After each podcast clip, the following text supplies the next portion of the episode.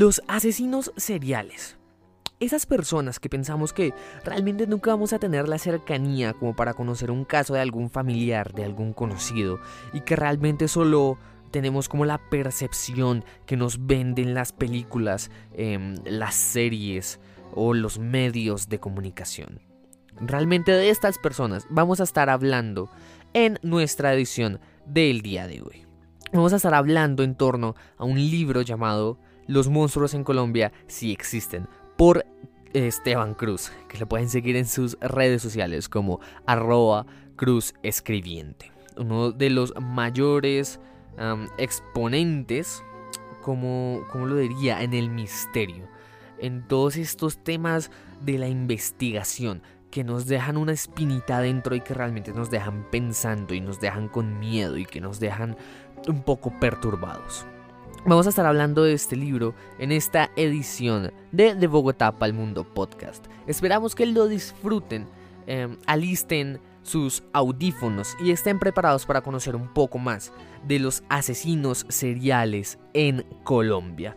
Em, cinco o seis de los asesinos más famosos, más crueles, más despiadados que ha parido esta bella tierra de Colombia. Recuerden, nos pueden seguir en nuestras redes sociales como arroba de guion bajo bogo en Instagram y se pueden poner en contacto con nosotros por si quieren grabar algún episodio, proponer tema, y demás propuestas que se les vengan a la cabeza. Sin ser más, los dejamos con este episodio de los monstruos en Colombia, si existen, por Esteban Cruz.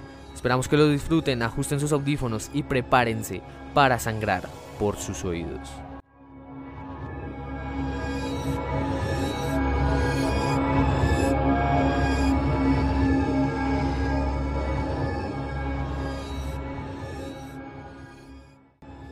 asombrado por la fascinación que produce en la gente la manera en que funciona la mente de los asesinos, que incluso ha dado pie para la creación de personajes como Hannibal y de series como Dexter o Criminal Minds, el antropólogo Esteban Cruz Niño se dio la tarea de estudiar el fenómeno, acercando el sumo al país. Fruto de este trabajo es el libro Los monstruos en Colombia sí existen, en el que Cruz se mete en la piel de esos asesinos, a partir del perfil de los cinco más temidos en nuestra historia, pero yo haré énfasis en cómo se define un asesino en serie. Es un ser humano que mantiene conductas antisociales y compulsivas, una persona sin moral que asesina sistemática y periódicamente, un individuo que llena de dolor y causa daño irreparable a la sociedad y que es casi imposible de resocializar. Algunos estudios controvertidos los dividen en organizados y desorganizados. Los primeros son los más peligrosos, planean con detenimiento sus crímenes, borran la evidencia y tienen un perfil detallado de sus víctimas. Los segundos atacan en medio de su locura y son capturados fácilmente.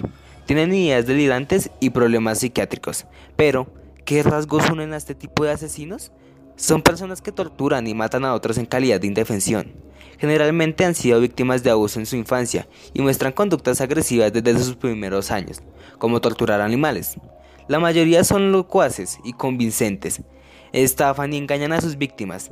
Tienen un récord criminal que incluye varios delitos. Se ven inofensivos y amables, como lo eran el monstruo de los Andes, el sádico del charquito, Garabito, el doctor Mata, el monstruo de los cañaruzales. Listo, y después de haber escuchado la introducción a lo, a lo que vamos a hablar el día de hoy, en esta, que como séptima edición de, de Bogotá Mundo Podcast, tenemos a unos participantes. Eh, básicamente nos vamos a reunir a hablar de este libro y a hacer una pequeña reseña, una opinión y pues un proceso más acerca de lo que son los asesinos seriales y del tema central de este libro. Vamos por orden del no patriarcado. Entonces, Camila. Hola. ¿Cómo estás? Eh, nada, preséntate como quieras. Eh, bueno, yo, pues como ya oyeron, mi nombre es Camila. Eh, actualmente tengo 14 años y pues soy por el momento estudiante. Hola, soy Dilana Frilla, tengo 16 años. Mm, bueno, buenas tardes, mi nombre es Andrés eh, Camilo Rojas Rodríguez, tengo 15 años. Y procedemos ya a hablar un poco de este libro, de esta obra del señor Esteban Cruz. Esteban, Cruz. Esteban Cruz, Esteban Cruz. Sí, señor. Nada, y procedemos a hablar de este libro que trata de unos 5 o 6 aproximadamente casos de asesinos seriales y pues lo que pasó exclusivamente en Colombia. Y bueno, una vez familiarizados todos aquí en mesa, pasamos a la pequeña reseña, pequeña review de este libro de los monstruos en Colombia si existen.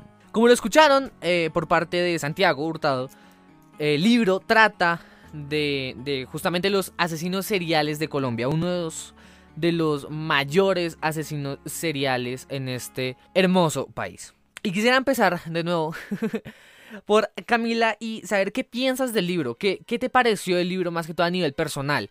Eh, no hablemos un poco de los temas, sino más bien eh, en cómo está escrito, en la narrativa que carga el libro, si es fácil de leer, es fácil de llevar. Eh, bueno, listo David, la verdad este libro desde que lo comencé me enganchó mucho es un libro el cual maneja un tipo de lenguaje un poco, bueno, uno tiene que saber algunos unos, algunos conceptos.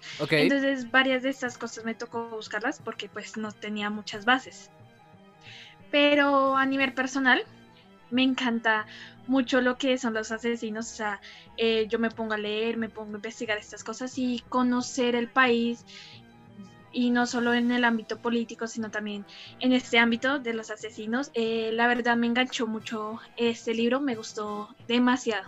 Pues David, a mí la verdad me enganchó también mucho el libro. Eh, la verdad es muy interesante saber la historia de nuestro país, ya que Colombia vivió un tiempo en donde pues estas personas todavía seguían en libertad y pues siempre fue algo terrible porque a pesar de que murieron miles de niños, también mujeres, fue una, una injusticia muy grande, la verdad. Pero sí estuvo muy interesante el libro y pues una narrativa perfecta.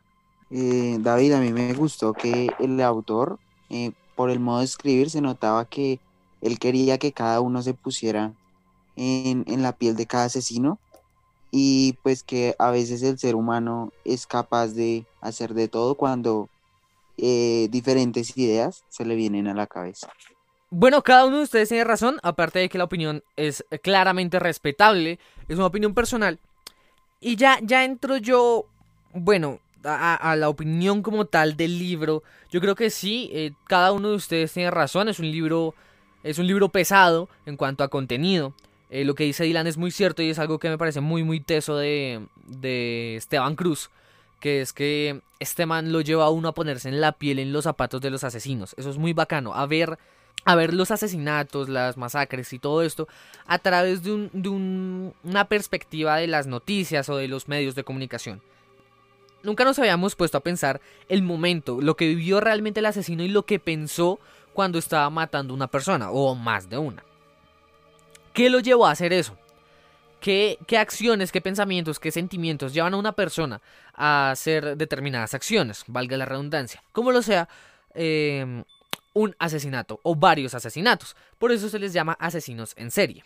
Ah, con respecto a lo que dijo Andrés y Camila, también es muy bacano el escuchar parte de la historia de Colombia y el dejar atrás un poco la política y el ver cómo también nuestro país está tachado en sangre con, con una serie de personas que, realmente son, son, no sé cómo, son unos personajes muy importantes en la historia del país y algunas personas no lo conocen. Creo que también estamos como muy predestinados a esta imagen del asesino serial eh, por las películas y demás, a que la gran mayoría son gringos o ingleses.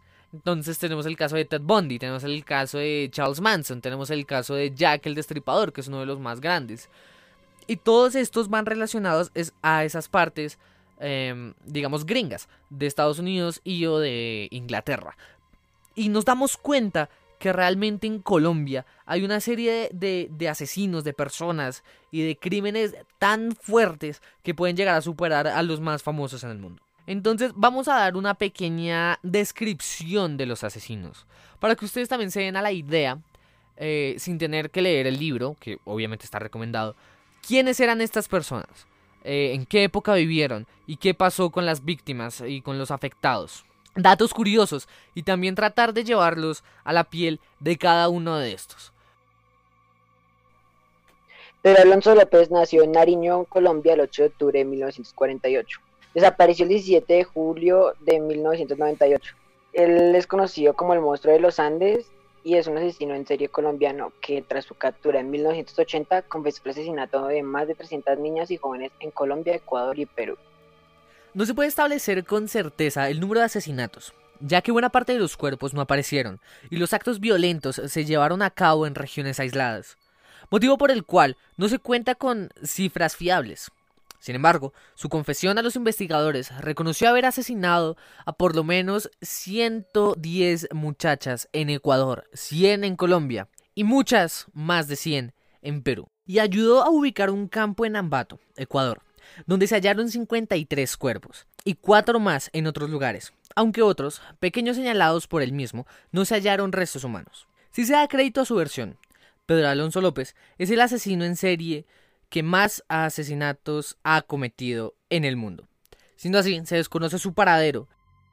Pedro era eh, el séptimo hijo eh, de un total de tres hermanos. La madre era una prostituta, se llamaba Benilda López de Castañeda y tuvo una infancia infeliz por la violencia del ambiente, el excesivo control de su madre y la ausencia de la figura paternal. Su padre, Megdardo Reyes, fue asesinado seis meses antes de su nacimiento siendo esta una pequeña parte de la vida del señor Pedro Alonso López, o mejor conocido como el monstruo de los Andes. Quisiera que cada uno dijera qué piensa acerca de los asesinatos, teniendo en cuenta que probablemente, si tomamos la fe de este señor, em, es el mayor asesino serial en la historia. ¿Qué piensan también de que esta acusación, eh, para bien o para mal, sea dada en Colombia. ¿Qué piensan de que el mayor asesino del mundo esté en Colombia? No es nada raro, pues la violencia que hay en Colombia viene de hace mucho tiempo. Eh, las nuevas generaciones no lo han vivido tanto, pero los más antiguos, los que nacieron en, el siglo XX, eh, a finales del siglo XX, fueron muy atacados por la violencia.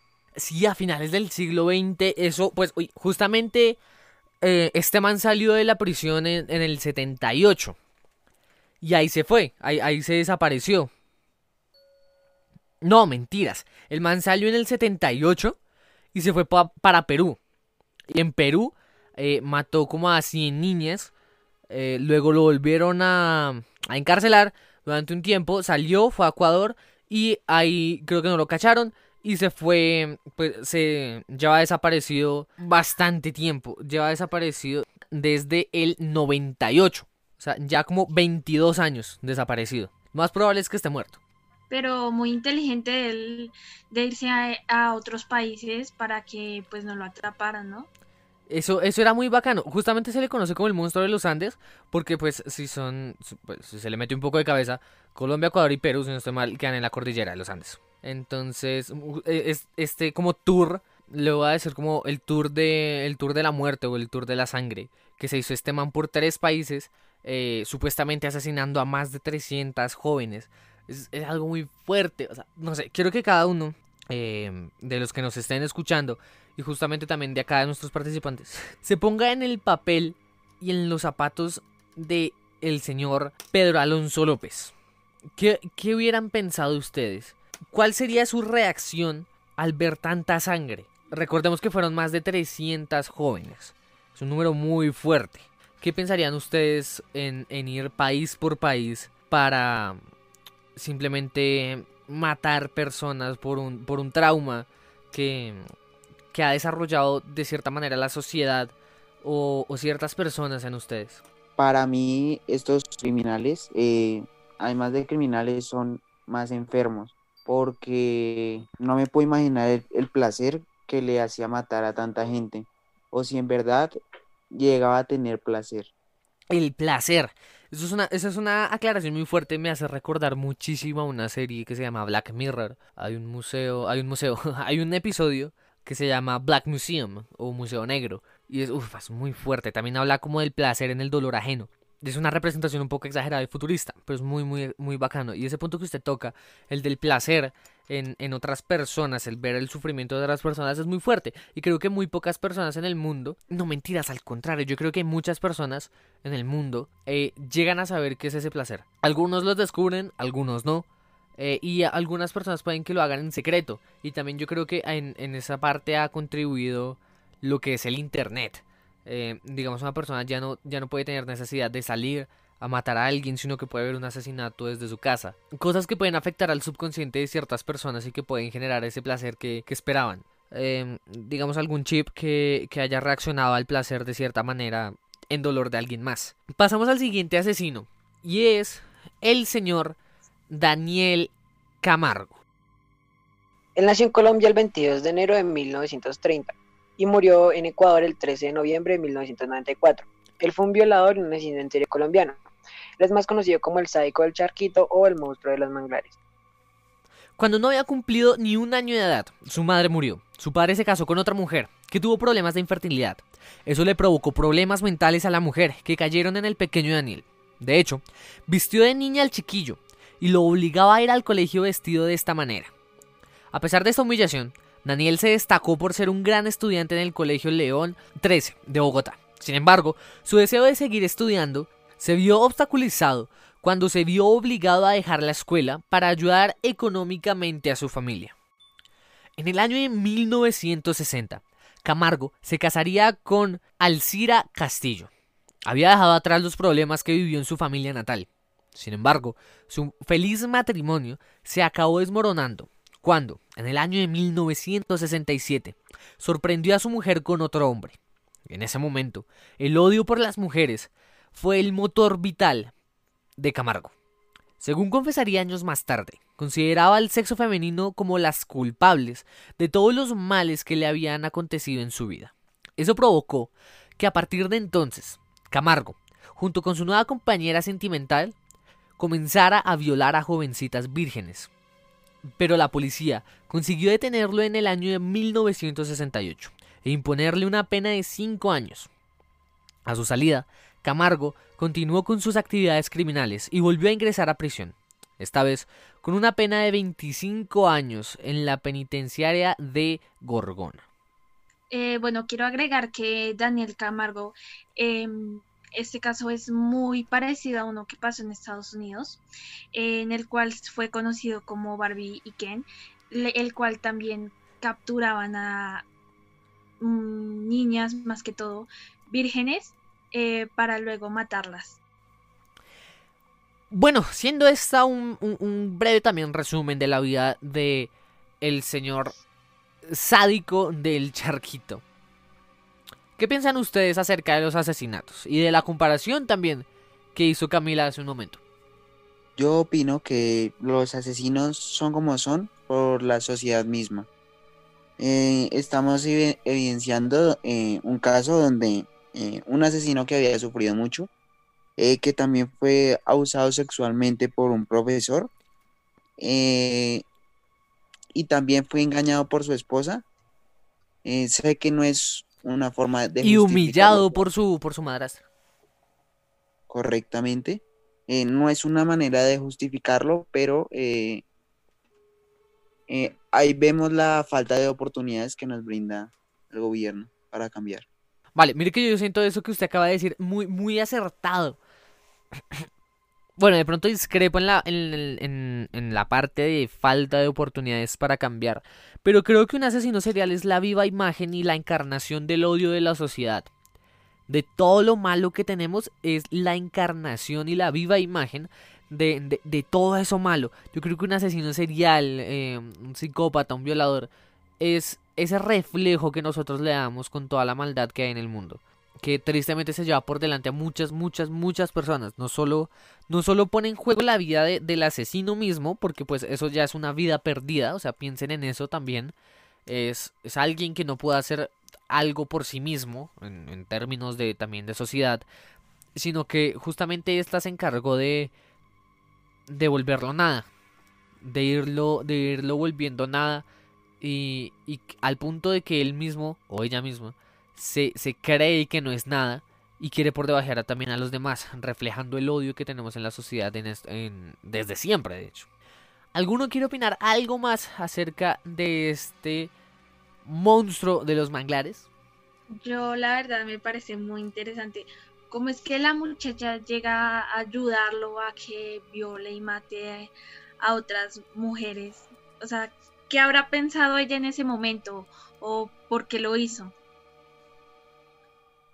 Ok, ese punto también es interesante, el, el pensar cómo su propia pareja sentimental lo, lo apoya en estos casos. Hay un caso muy famoso también en México, no me acuerdo quién era, pero era, era también una pareja y, y tenían como un puestico de comida rápida así normal, tipo, no sé, sándwiches, hamburguesas y demás, al frente de su casa. Y drogaban a las niñas, a las chicas que pasaban, no importaba la edad que pasaban al frente, las persuadían, las drogaban, las llevaban adentro.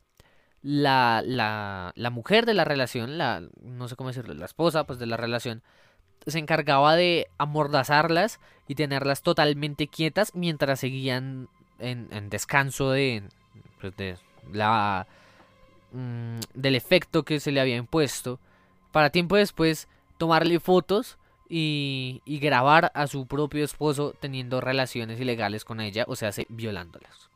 Luego también le tomaban fotos a los cuerpos y tenían como una especie de fetiche que era desmembrarlos. Y los ponían ahí en la bañera.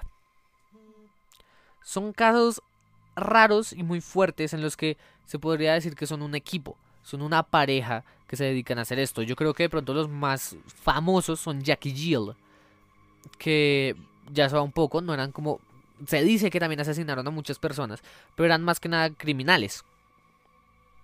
En el sentido de ladrones. Pues que me parece algo impactante saber de que hay personas en este mundo que pueden hacer eso. Yo de mi parte, yo le tengo mucho pavor a eso. Y creo que esas personas son muy valientes a desmembrar un, una mano, un pie. O sea, es algo asqueroso pero pues a la vez realista y es en el mundo en que vivimos. Y mal, mal, mal que hagan estas, estos tipos de, de acciones.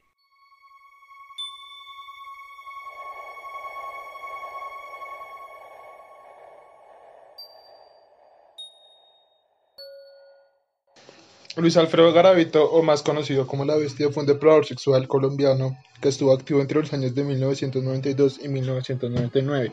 A este hombre se le acusan de más de 300 asesinatos de hombres y niños. Em, este hombre, como él mismo lo relata en su, biografía, bueno, en sus, en sus confesionarios, eh, desde joven fue abusado por su padre y, fue por, y sufrió falta de afección de parte de él y veía como su madre no hacía nada en frente a esta situación.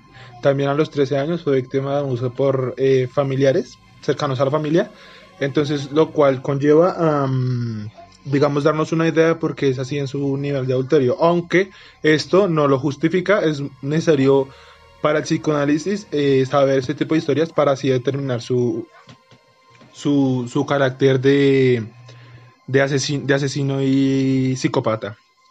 Eh, a, a la de los 14 años eh, fue echado de su casa y desde entonces se prendió una vida solitaria eh, en donde el alcohol juega un papel importante ya que se vuelve alcohólico y gran parte de sus gran parte de sus asesinatos fueron bajo la afección de ellos. Su modus operandi era hacerse amigo de mm, estos jóvenes que normalmente eran de clase media baja a los cuales les ofrecía dinero a cambio de mm, a cambio de un favor y los llevaba a las afueras de la ciudad donde desataba toda su furia contra ellos. Y ahí vemos otra otra y ahí el psicoanálisis explica que mm, el oprimido pasa a ser opresor cuando cuando ve la posibilidad. Entonces él reflejaba el abuso que vivió en su infancia eh, con esos jóvenes sus ataques eran muy violentos, eh, solía patear y golpear muy fuerte a sus jóvenes, eh, partiéndole las costillas, los brazos, las muñecas, para finalmente degollarlos y, y recordar cómo todos los asesinos en serie eh, en una libreta todos sus asesinatos y dónde habían sido em, enterrados estos cuerpos. cuando fue encarcelado, em, fue sentenciado a la pena más alta que ha dado la justicia colombiana, que son 1856 años, los cuales después fueron reducidos a 40 por su cooperación y su buena conducta. Este hombre aún se encuentra en la cárcel ya que después se le fueron eh, acusando de otros asesinatos y él también sigo confesando más. Eh, es, uno, es el segundo asesino de jóvenes más grande de la historia y es uno de los asesinos seriales más grandes Este no solamente, no solamente asesinó a jóvenes en Colombia, sino que también asesinó en Venezuela y Ecuador.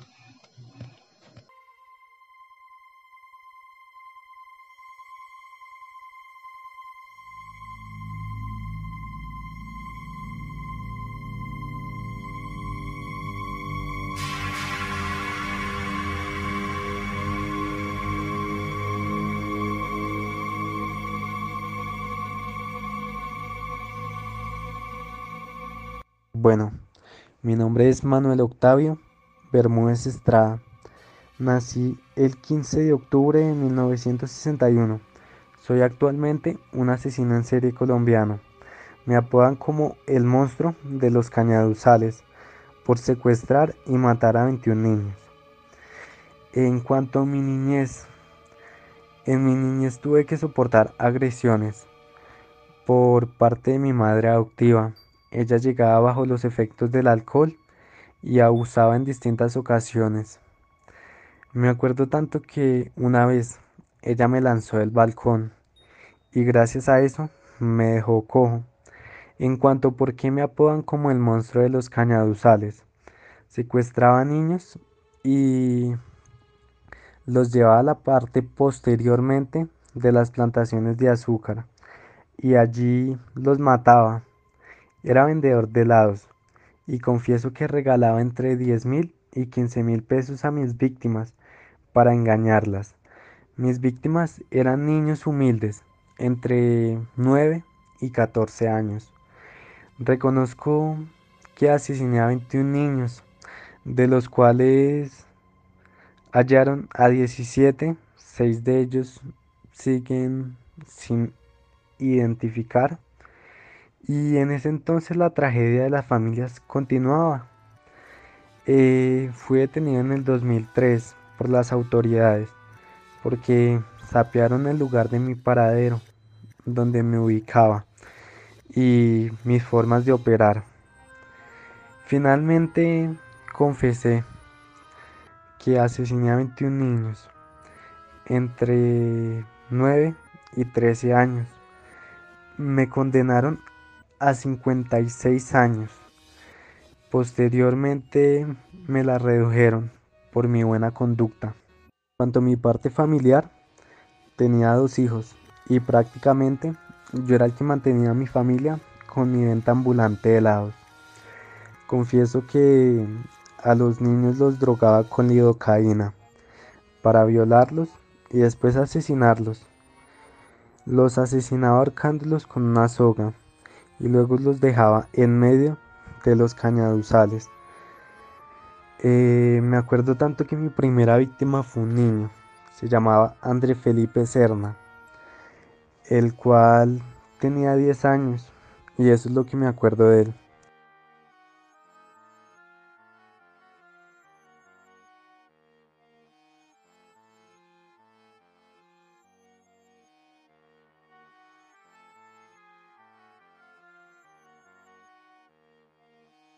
Buenaventura Nepomuceno Matallana era el retrato perfecto de un psicópata.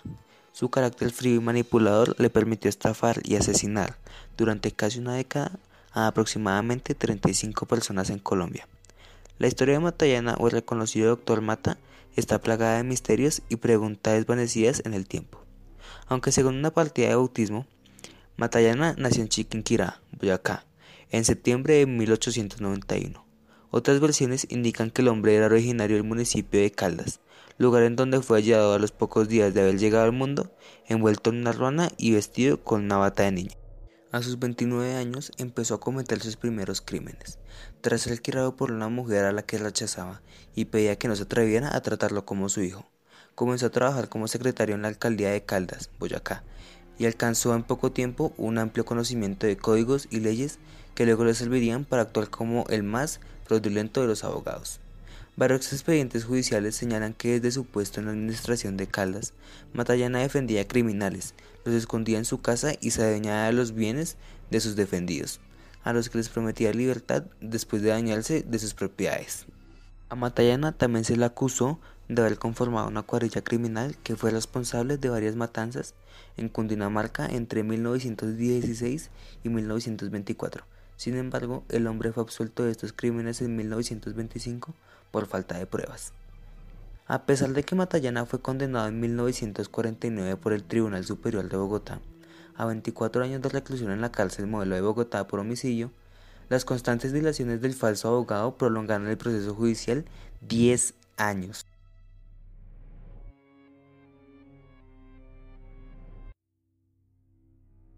Y bueno chicos, muchísimas gracias por estar aquí, pues para contar un poco de esta historia y retratar algunos de los asesinatos y asesinos más macabros en la historia de Colombia. ¿Cómo se sintieron? Muy Eh, La verdad, Muy bien. la verdad, un poco nerviosa porque nunca había hecho nada como esto. Y es muy entretenido eh, hacer este tipo de cosas y más en base de este libro que en realidad es muy interesante.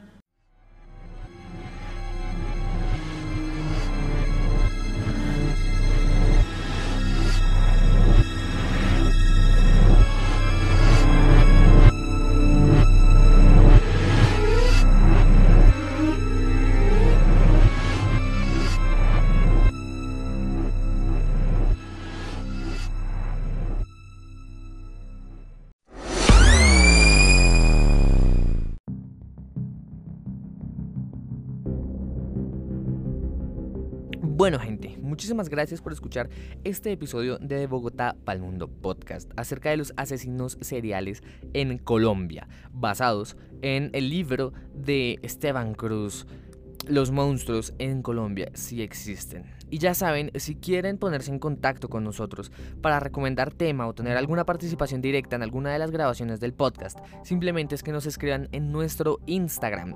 Nos encuentran como arroba de-bogo. Arroba de-bogo. Los esperamos y sin ser más, muchísimas gracias por escuchar este episodio. Sigan escuchando de Bogotá para el Mundo Podcast y desde aquí les deseamos una muy aterradora noche de Halloween y que en paz descansen.